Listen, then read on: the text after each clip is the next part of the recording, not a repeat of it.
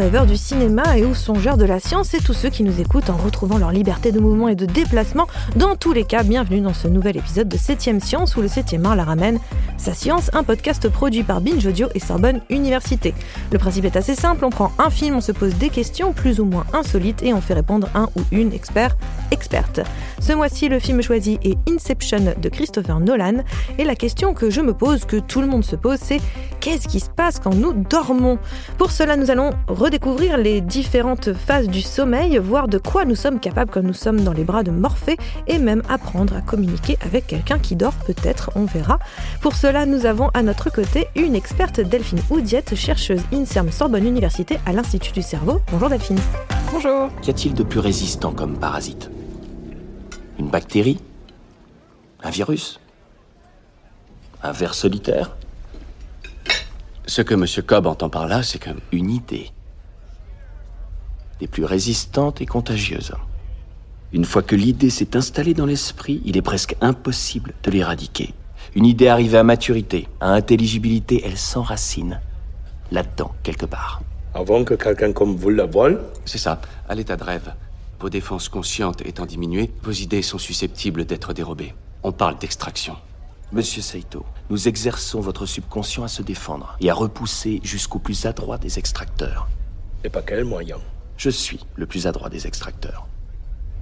Je ratisse les esprits afin d'y dénicher les secrets. Je connais tous les trucs. Et je vous les apprendrai afin que, même endormi, vous ne baissiez jamais la garde. Avant de rentrer dans le vif du sujet, petit rappel des faits dans Inception. Sorti en 2010, le film suit Dom Cobb, un voleur un peu particulier. Sa spécialité, s'approprier les secrets les plus précieux d'un individu enfoui au plus profond de son subconscient pendant qu'il rêve et que son esprit est particulièrement vulnérable. Très convoité par l'espionnage industriel, cet homme blessé accepte une dernière mission qui pourrait lui permettre de retrouver sa vie d'avant.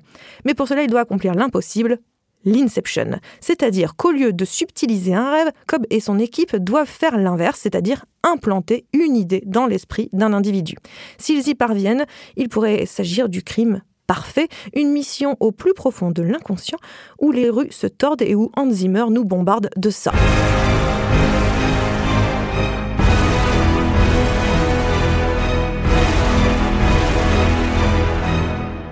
Alors Delphine, est-ce que vous avez vu le film? Mais oui, bien sûr. Qu'est-ce que vous en avez pensé spontanément? Est-ce que c'est un film qui vous, qui vous plaît euh? Alors, je trouve que le concept est génial. Par contre, j'ai moins aimé la réalisation. Je trouvais que le film était un petit peu long et un petit peu trop poum poum, un peu trop d'action. Un petit peu trop poum poum. je pense que c'est une bonne définition euh, de, du, du, cinéma de, de, de Christopher Nolan. Euh, c'est long et beaucoup de poum poum. Ça me, ça me va beaucoup. Avant de, de, plonger plus en avant dans le sommeil et les questions que nous allons aborder, j'aimerais bien revoir un petit peu avec vous les différentes phases par lesquelles on passe pendant le sommeil, en fait, parce qu'on on sait tous à peu près, mais pas exactement. Le sommeil, c'est en plusieurs étapes. Comment ça, ça fonctionne Quels sont les... Par quoi on passe quand on dort? Ok, donc euh, je vais déjà commencer par euh, rappeler comment on enregistre le sommeil pour ceux qui ne savent pas. Euh, donc on a besoin de au moins trois capteurs. Un qu'on va placer au niveau de la tête pour enregistrer l'activité cérébrale. Des capteurs qu'on va placer au niveau des yeux pour enregistrer les mouvements oculaires et un au niveau du menton pour enregistrer l'activité musculaire. Et donc en effet, le sommeil est divisé en différentes phases quatre phases exactement. La première qui est celle de l'endormissement, on appelle ça le stade 1. Puis euh, le sommeil lent qui est divisé en deux stades. Le stade 2 qui est le sommeil lent léger. Le stade 3 qui est le sommeil lent profond. Et enfin, on passe en sommeil paradoxal. Et l'ensemble de, ce, de ces phases de sommeil, donc 1, 2, 3, sommeil paradoxal, constitue un cycle de sommeil. Et on va avoir plusieurs cycles euh, pendant la nuit. Combien de cycles à peu près pendant une nuit, euh, je dirais, de 8 heures quoi? Enfin... À peu près euh, entre 4 et 6 cycles par nuit. Et en fait, ces différentes phases vont durer, avoir des durées différentes en fonction de la période de la nuit où on est, c'est ça? Ouais, donc un cycle dure environ une heure et demie. Et en début de nuit, on va avoir tendance à avoir plus de sommeil lent profond pour récupérer euh, de toutes nos activités de la journée. Et en fin de nuit, plus de sommeil paradoxal. Mais on a quand même tous les stades qui sont dans chaque cycle de sommeil. Et c'est quoi la différence? Alors, par exemple, le, sommeil lent, vous l'avez plus ou moins dit, on récupère plus pendant le sommeil lent. Mais euh, voilà, concrètement, on est comment pendant le sommeil lent? Notre corps, il, agit comment à ce moment-là? Euh, donc les stades vont se différencier par l'activité de notre cerveau. Donc on peut considérer euh, que le cerveau est comme un grand orchestre où euh, les membres de cet orchestre vont être les neurones et ils vont jouer de la musique, on va dire, sous forme d'activité électrique à différents tempos. Quand on va dormir, le tempo va ralentir globalement. Et petit à petit, les neurones vont se synchroniser, c'est-à-dire qu'ils vont jouer sur le même tempo. Euh, pour arriver au summum en sommeil profond où ils vont jouer euh, donc de manière très lente mais vraiment tout synchronisé comme si vous clapiez des mains. Euh, donc ils clapent, ils font un grand son puis ils s'arrêtent, il y, a un silence et ainsi de suite. Donc ça c'est le sommeil lent profond. Et en sommeil paradoxal, ce qui est un petit peu bizarre, c'est que donc les neurones vont rejouer d'une manière rapide et se désynchroniser. Donc chacun fait son truc. et donc c'est une activité qui ressemble un petit peu à celle de l'éveil d'un point de vue cérébral, mais par contre, notre corps est totalement paralysé, d'où le nom de sommeil paradoxal. Et euh, une autre caractéristique du sommeil paradoxal, c'est que les yeux vont bouger très rapidement sous les paupières, et donc ce qui a donné son nom en anglais de REM sleep pour euh, Rapid Eye Movement Sleep, donc sommeil euh, avec des mouvements oculaires rapides. Et c'est pendant cette phase paradoxale plutôt qu'on rêve, enfin traditionnellement ce qu'on imagine le rêve, c'est-à-dire ces moments vraiment bizarre parfois dans la tête avec des scénarios incroyables euh, et qu'on a tout oublié au petit matin et que c'est un petit peu agaçant. Euh, c'est plutôt dans cette phase-là que ça arrive au sommet paradoxal. Alors c'est un petit peu un mythe, on rêve dans tous les stades, euh, donc de manière continue pendant la nuit. Euh, et euh, les, rêves vont devenir de plus en plus bizarres au fur et à mesure de la nuit. Donc, vu qu'il y a plus de sommeil paradoxal en fin de nuit, euh, ça va être, il va y avoir en effet plus de rêves bizarres en sommeil paradoxal, mais ça peut aussi arriver en sommeil lent et en tout début de nuit, à l'endormissement, où vous avez ces images un petit peu farfelues qui peuvent être très étranges et ressembler vraiment à un rêve au sens du, public. au sens général où on l'entend en tout cas, cette idée du, rêve.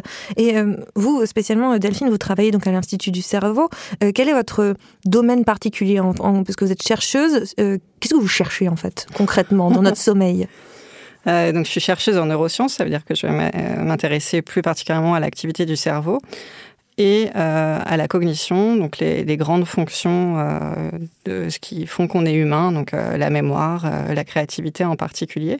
Et donc je m'intéresse au rôle du sommeil dans ces fonctions et aussi évidemment aux rêves, puisque c'est le sujet aujourd'hui qui, les accompagne, essayer de comprendre à quoi ça sert de rêver, comment ça se matérialise dans notre cerveau, ce genre de questions.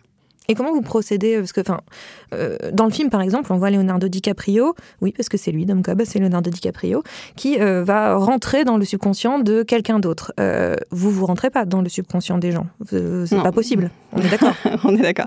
non, non, moi, je pose des capteurs. Donc, ce que je vous expliquais au départ, je vais mettre des capteurs au niveau de, de la tête, des yeux et des muscles. Je vais demander à des gentils volontaires ou des patients, qui sont gentils aussi, de venir dormir euh, dans un laboratoire de sommeil qui est à la Pitié-Salpêtrière. Euh, et je vais faire des tests selon la question que je me pose. Donc, euh, par exemple, des tests de mémoire avant et après avoir dormi. Je vais collecter les récits de rêve et je peux aussi faire appel à des populations particulières. donc, par exemple, les rêveurs lucides et leur demander de, de faire des choses au sein de leurs rêves. C'est quoi un rêveur lucide? Alors normalement, euh, pour les, rêveurs euh, classiques, on va dire, euh, vous êtes endormi et vous adhérez à votre rêve, c'est-à-dire que vous n'êtes pas conscient que vous êtes dans un monde qui n'a pas de réalité matérielle. Donc ça, c'est le rêve classique. la différence majeure avec un rêveur lucide, c'est que lui, il va avoir cette capacité d'être à la fois endormi, en sommeil paradoxal, mais en même temps d'être conscient qu'il est dans un rêve. Donc euh, il est dans une réalité euh, on va dire alternative. Euh, et donc il, est, il retrouve cette conscience, il ne pas, il croit pas à son rêve comme un rêveur classique. D'accord. Et avec lui, on peut à peu près. Comment vous arrivez à, communiquer avec cette personne, en, ce rêveur lucide, en fait? Donc l'avantage des rêveurs lucides, c'est que donc non seulement ils sont conscients de rêver, mais ils peuvent aussi envoyer un télégramme depuis leur rêve euh, grâce soit par exemple à des contractions euh, faciales, donc au niveau des muscles du visage, soit en bougeant leurs yeux d'une certaine façon. Donc ils peuvent faire euh, un message avec leurs yeux qu'on aura défini préalablement. Donc par exemple bouger les yeux gauche droite gauche droite en essayant de toucher leurs oreilles. Donc ça va faire des mouvements très amples et très particuliers qu'on va pouvoir discerner des mouvements oculaires spontanés. Et ça, bah, on va pouvoir l'enregistrer avec nos capteurs et on le voit du coup sur nos tracés de sommeil. Donc on peut déterminer que la personne est bien en train de dormir en sommeil paradoxal et en même temps délimiter le début et la fin du rêve. Ça fait le mouvement oculaire fait comme un clap de début, un clap de fin. Et euh, certains de ces rêveurs lucides ont en plus de cette euh, capacité euh, la possibilité de contrôler leur scénario de rêve, dans une certaine mesure, pas totalement, mais un petit peu. Et donc on peut leur demander de faire certaines missions en rêve, comme par exemple compter jusqu'à 10 ou retenir sa respiration. Et euh, évidemment, avant de faire la mission, ils doivent indiquer qu'ils commencent la mission grâce au mouvement oculaire et qu'ils la terminent avec un mouvement oculaire. Ce qui va faire qu'on va avoir notre rêve d'intérêt euh, visible en quelque sorte sur euh, le tracé de sommeil et on va pouvoir analyser l'activité cérébrale associée par exemple. Donc en fait, un petit peu comme Leonardo DiCaprio et son équipe, c'est vous l'architecte de leur rêve à ce moment-là. Vous essayez un petit peu de, contrôler ce qu'il est en train de, de rêver, en tout cas. Alors, c'est pas vraiment moi qui contrôle. Je leur demande en amont euh, de faire euh, quelque chose. Euh, S'ils veulent pas le faire, bon, ils vont pas le faire. Euh, et c'est eux qui initient en fait le moment de où ils font le rêve, et c'est eux qui décident de la manière dont ils vont le faire. Et récemment, on a donc ça, c'est des choses qui ont déjà été réalisées par mon laboratoire, mais aussi d'autres laboratoires à travers le monde. Et donc récemment, on a essayé d'aller plus loin euh, pour vraiment communiquer en direct avec un rêveur. Donc, euh, pas lui donner des instructions euh, préétablies, mais d'envoyer des, des, stimulations, donc sous forme auditive ou tactile, pendant le sommeil paradoxal. Et il devait y répondre, soit en bougeant les yeux, soit en contractant les muscles du visage. Et donc, par exemple, on a pu euh, poser des questions euh, comme euh, est-ce que tu parles espagnol ou est-ce que tu étudies la biologie? Et il pouvait répondre oui en souriant deux fois ou non en fronçant les sourcils deux fois. Et donc, on a montré pour la première fois que ce, type de méthode pouvait marcher. ce qui ouvre la porte à des interviews en rêve un petit peu plus poussées pour la suite.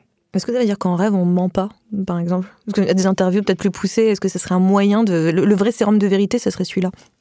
Euh, alors non, parce que justement, ils étaient euh, capables de même réfléchir à la question euh, en rêve. Donc dans l'exemple où on leur demandait est-ce que tu parles espagnol?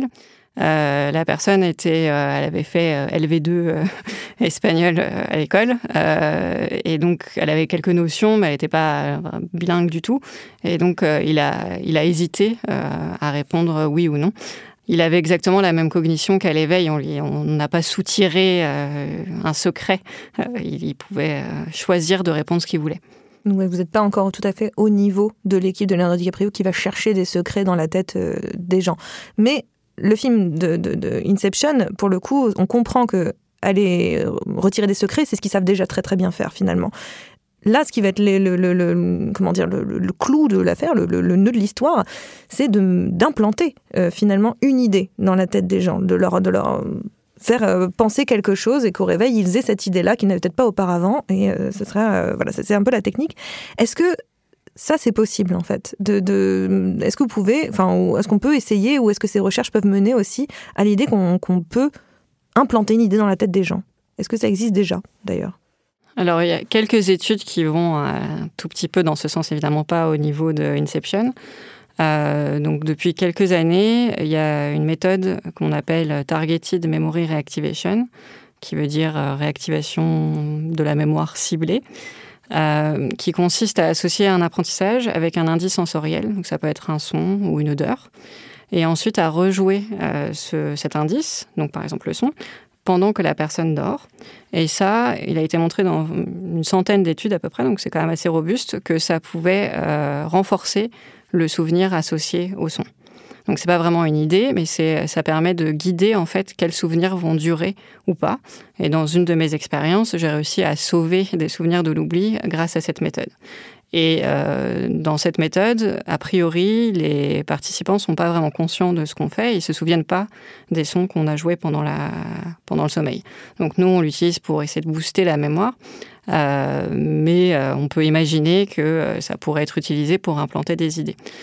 Voilà, ça c'est une première, une première chose. Il y a un petit peu plus tard, il y a une équipe qui allait encore plus loin pour essayer d'influencer le comportement des gens. Et donc, il a demandé à des participants qui étaient des gros fumeurs, qui avaient envie d'arrêter de fumer, euh, de venir dormir au laboratoire. Et cette fois-ci, euh, ils ont utilisé cette même méthode indice sensorielle, mais sans associer un indice avec quelque chose à l'éveil. Ils ont vraiment tout fait pendant le sommeil. Ils ont euh, mis une odeur de cigarette qui a été suivie d'une odeur très désagréable, donc soit un œuf pourri, soit un poisson en décomposition. Mmh. donc ça pendant le sommeil et ils ont, ces auteurs ont montré que les participants de cette étude fumer moins après avoir fait euh, cette expérience pendant le sommeil euh, qu'avant d'avoir fait cette expérience. Et cette méthode ne marchait pas si on faisait la même chose à l'éveil. Euh, donc, ce qui est assez bluffant parce qu'il y a vraiment une influence d'un comportement. Mais les sujets étaient volontaires, donc on ne sait pas si ça aurait, marché s'ils n'avaient pas envie, par exemple, d'arrêter de fumer. Euh, et encore plus récemment, il y a une équipe euh, à Harvard qui a développé euh, une espèce de dispositif qui ressemble un petit peu à un gant. Donc c'est quelque chose que vous mettez au niveau du bras et qui est capable de détecter quand vous vous endormez. Et quand vous vous endormez, il, va vibrer pour, pour vous réveiller. Et ils ont associé ça avec une espèce de petit robot, enfin un algorithme qui est connecté à un ordinateur qui va euh, envoyer des instructions euh, pendant cette phase. Donc à chaque fois que vous tombez dans, dans, le sommeil, euh, il vous réveille et vous dit par exemple pensez à un arbre. Et c'est bon, maintenant vous pouvez vous rendormir. Et puis dès que vous vous réendormez, il va vous réveiller pour vous demander à quoi vous pensiez. Mm. Et avec cette méthode, ils ont réussi à implanter des, des, rêves liés à des arbres de manière assez robuste en faisant quelques contrôles euh, pour euh, prouver que c'était le cas. Et, euh, donc là, c'est la première fois où vraiment ils ont influencé le contenu d'un rêve à l'endormissement. Grâce à cet outil. Mais encore une fois, enfin, les participants, ils entendent qu'on leur dit de penser à un arbre, donc c'est pas comme si on leur implantait une idée qu'ils voulaient pas avoir.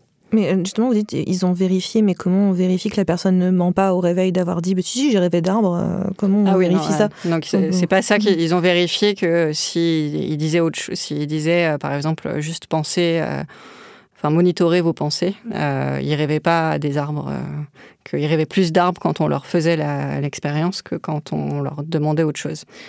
mais en effet, le récit de rêve peut être biaisé et ils peuvent dire ça pour nous faire plaisir. Enfin, faire, j'étais pas dans l'expérience, mais pour faire plaisir à l'expérimentateur. Et euh, donc, c'est un des, une des controverses un petit peu sur l'étude du rêve qui se base la, plupart du temps sur le récit, qui peut être euh, donc euh, complètement inventé si les participants ont vraiment envie de, de jouer avec nous ou avoir des biais d'oubli classiques ou qui reconstruisent a posteriori des choses qui n'ont pas vraiment eu lieu. Euh, et donc c'est pour ça qu'on trouve que c'est intéressant de travailler sur les rêveurs lucides qui vont pouvoir nous donner des indications vraiment euh, en, direct euh, au moment où ils rêvent. Et donc de court-circuiter un peu cette étape où il faut à la fois se souvenir du rêve et le traduire en mots. Et justement, pourquoi vous, en parlez en effet Enfin, moi en tout cas, je suis le cas typique de la personne qui se réveille, qui se dit j'ai vécu un truc démentiel, mais alors je m'en souviens pas deux secondes. Pourquoi on oublie au réveil le rêve? Alors ça, on ne sait pas. Euh, on sait qu'il y a des facteurs qui favorisent le rappel. Euh, donc par exemple, on va se souvenir plus de rêves quand on est réveillé en sommeil paradoxal, ou si on fait plein de petits euh, éveils dont vous n'avez pas forcément conscience, mais il y, a une petite fragmentation du sommeil normal pendant la nuit. Et donc plus vous avez un sommeil, on va dire, en mode sentinelle, où un, petit bruit vous réveille quelques secondes, plus vous allez avoir de chances de vous en souvenir. Euh, des gens qui sont vraiment intéressés euh, par leurs rêves, on va avoir aussi tendance à se souvenir plus, tout simplement parce qu'ils essayent de noter euh, ou de dicter leurs rêves dès qu'ils se vraiment la première chose à faire au moment du réveil. Et donc, vous pouvez vous entraîner à augmenter vos souvenirs de rêves, mais on ne sait pas pourquoi. on ne se souvient pas des, de nos rêves en général, la grande majorité est en effet oubliée. L'esprit est capable d'à peu près tout. C'est-à-dire? Imaginez que vous décidez un immeuble, d'accord? Vous en créez consciemment chaque aspect. Mais on se demande par moment s'il ne se crée pas tout seul, si vous voyez ce que je veux dire. Ouais, comme si je. je le découvrais. C'est ça, l'inspiration authentique. Durant le rêve, Notre esprit fait cela continuellement. Nous créons et percevons notre monde simultanément. Et notre esprit s'en sort si bien que nous nous en rendons même pas compte. Et c'est ça qui nous permet d'entrer en plein dans le processus. Comment? En prenant en main l'aspect créatif. Et c'est là que j'ai besoin de vous. Vous créez le monde d'un rêve. Nous amenons le sujet dans ce rêve. Et le sujet y met tout son subconscient. Comment voulez-vous que j'obtienne suffisamment de détails pour le convaincre que c'est la réalité? C'est que les rêves, ils font vrai tant qu'on est dedans, pas vrai? Ce n'est qu'au réveil qu'on remarque qu'ils avaient comme quelque chose d'étrange. Euh, alors, je, je fais pas souvent ça dans, le podcast, j'aime pas trop qu'on prenne le film et qu'on voit derrière si c'est vrai ou faux. Mais c'est vrai qu'on est très tenté sur Inception quand même de se poser deux, trois questions. Euh, donc, par exemple, dans le, film, on comprend qu'il y a des rêves dans les rêves, dans les rêves, dans les rêves. Est-ce que déjà ça c'est le cas? Est-ce qu'on peut faire un rêve dans un rêve? On peut rêver d'un rêve Alors, ce qu'on a vu euh, de temps en temps en recherche, c'est ce qu'on appelle les faux réveils. Donc, je ne sais pas si ça répond exactement à la question, mais euh, où il y a des dormeurs qui vont rêver qu'ils se réveillent, mais en fait ils dorment. Mm. Et ça, on peut prouver que ça existe justement avec les rêveurs lucides, euh, parce que donc on peut leur demander de faire un code quand ils sont lucides en rêve et leur demander de faire un autre code quand ils se réveillent. Et euh, vu qu'on a le tracé d'enregistrement euh, des états de vigilance, euh, on peut vérifier ce qui se passe vraiment physiologiquement. Et il y a des rêveurs lucides qui ont fait le code OK, je suis lucide, et qui ont fait le code je me réveille, mais nous on voit du sommeil paradoxal. Et ce qui était rigolo pour l'anecdote, c'est que ce rêveur lucide en particulier pensait qu'il était, il avait fait un réveil, euh, faux réveil donc, dans le laboratoire et euh, l'expérimentateur lui arrachait les capteurs de manière euh, sauvage et il s'est rendu compte au bout d'un moment que c'était quand même peut-être pas très crédible parce que voilà. Vous n'êtes pas, des, vous êtes pas ça va et donc il a refait le code pour dire ah non en fait je, suis- je suis lucide. Et donc ça on sait que ça existe, on ne sait pas exactement qu'est-ce qui se passe. Et dans, le- film, on comprend aussi, notamment avec cette musique euh, qui sert à synchroniser un petit peu tout le monde euh, aux différentes étapes du, rêve dans le rêve dans le rêve, ce qui fait qu'on comprend plus rien au bout d'un moment dans le film, mais euh, voilà, qui permet de synchroniser tout le monde, c'est cette musique d'Edith Piaf, non, rien de rien, je ne regrette rien, et qui plus on creuse dans le rêve, plus elle devient lente. Est-ce que le temps passe différemment dans un rêve, en fait? Euh, donc c'est une question qu'on me pose souvent. C'est difficile d'y répondre. Donc euh, toujours pour la même raison qu'on a accès généralement aux rêves seulement a posteriori, par le biais du rapport de rêve. Euh, donc en utilisant le modèle du rêve lucide, il y a quelques euh, équipes qui ont travaillé sur le sujet et qui ont demandé euh, à des rêveurs lucides de compter, par exemple, jusqu'à 10, puis jusqu'à 20, puis jusqu'à 30, toujours en bordant leur mission avec le code oculaire. Et donc là, on peut mesurer vraiment le temps qui s'écoule par rapport à s'ils faisaient la tâche à l'éveil. Et donc dans ces conditions, le temps relatif déjà était préservé, c'est-à-dire qu'ils mettaient plus de temps pour 30 secondes que pour 10 secondes. Euh, et le temps était à peu près pareil qu'à l'éveil. En revanche, on leur demandait des choses plus compliquées, comme faire des squats, euh, certains, mais pas tous, euh, faisaient la chose plus lentement. Je parle beaucoup du rêve lucide, mais il y a aussi d'autres pathologies qui permettent de nous donner accès au rêve, notamment un trouble qui s'appelle le trouble comportemental en sommeil paradoxal.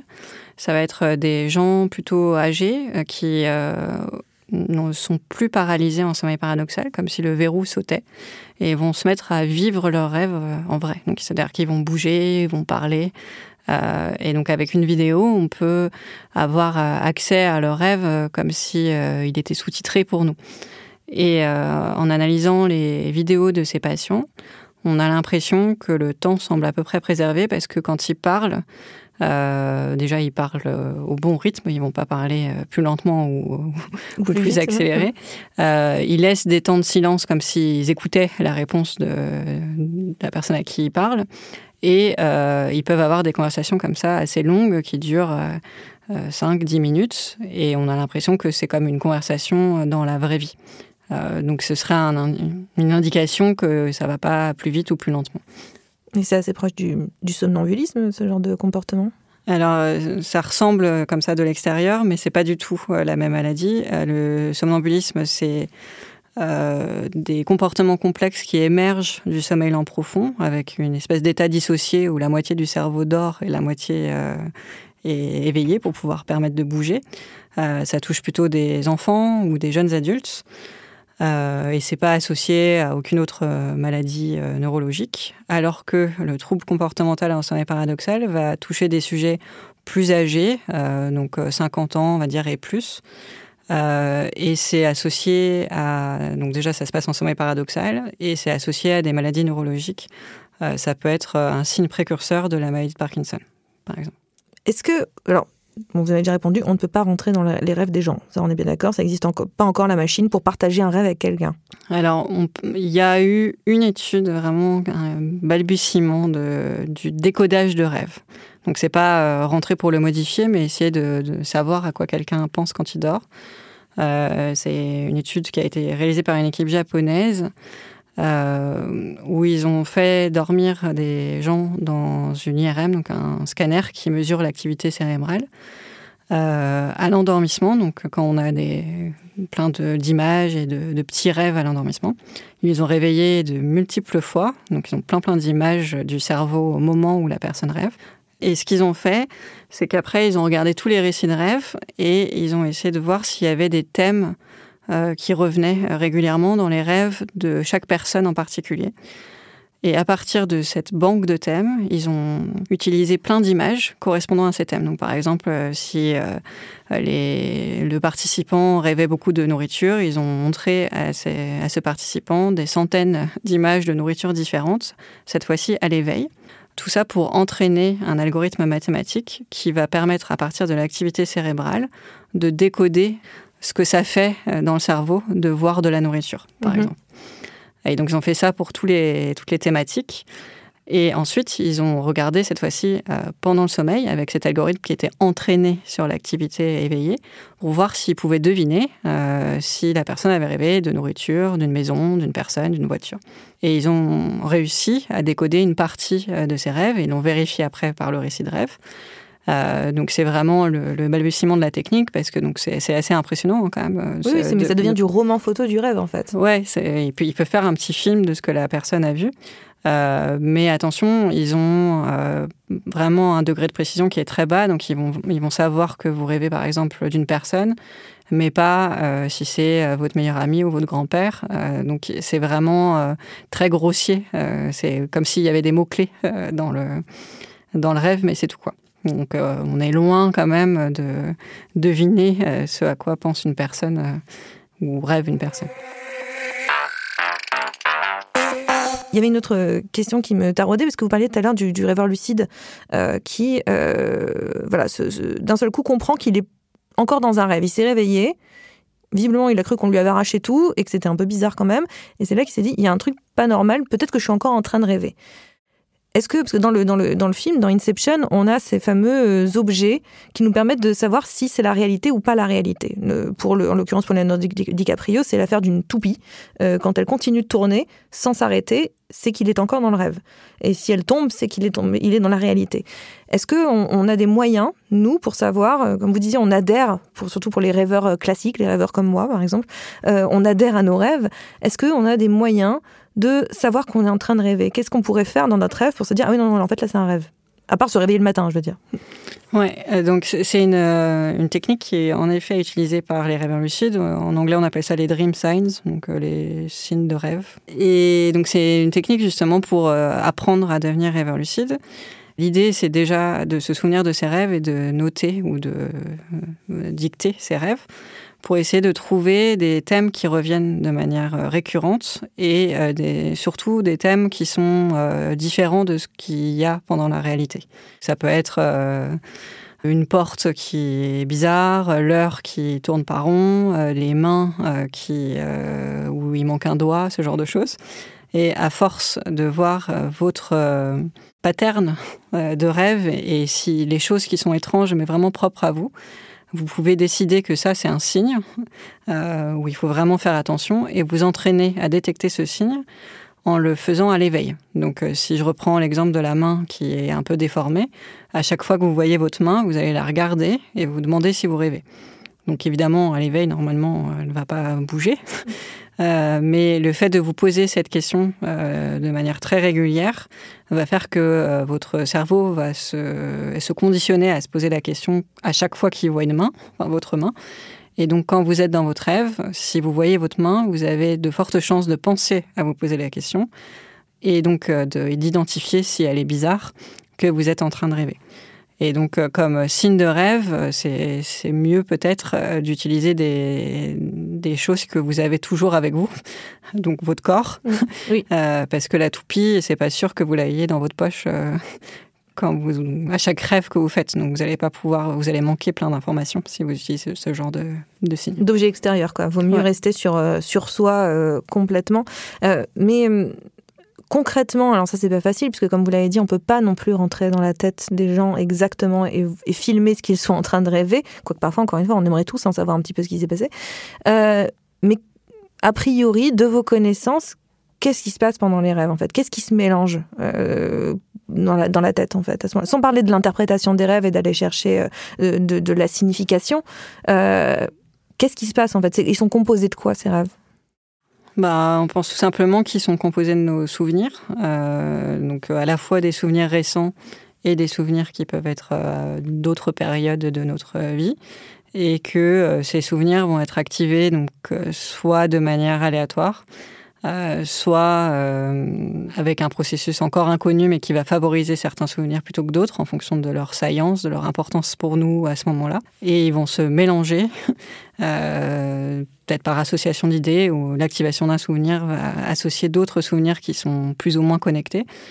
et le fait que tous ces souvenirs se mélangent va, peut nous paraître bizarre a posteriori quand on regarde nos rêves. Donc, d'après vous, Delphine, vous, par vos recherches, par vos connaissances, pourquoi on rêve en fait? À quoi ça sert? Il n'y a pas de, consensus parmi les chercheurs sur euh, les fonctions du rêve, mais il y a plusieurs hypothèses.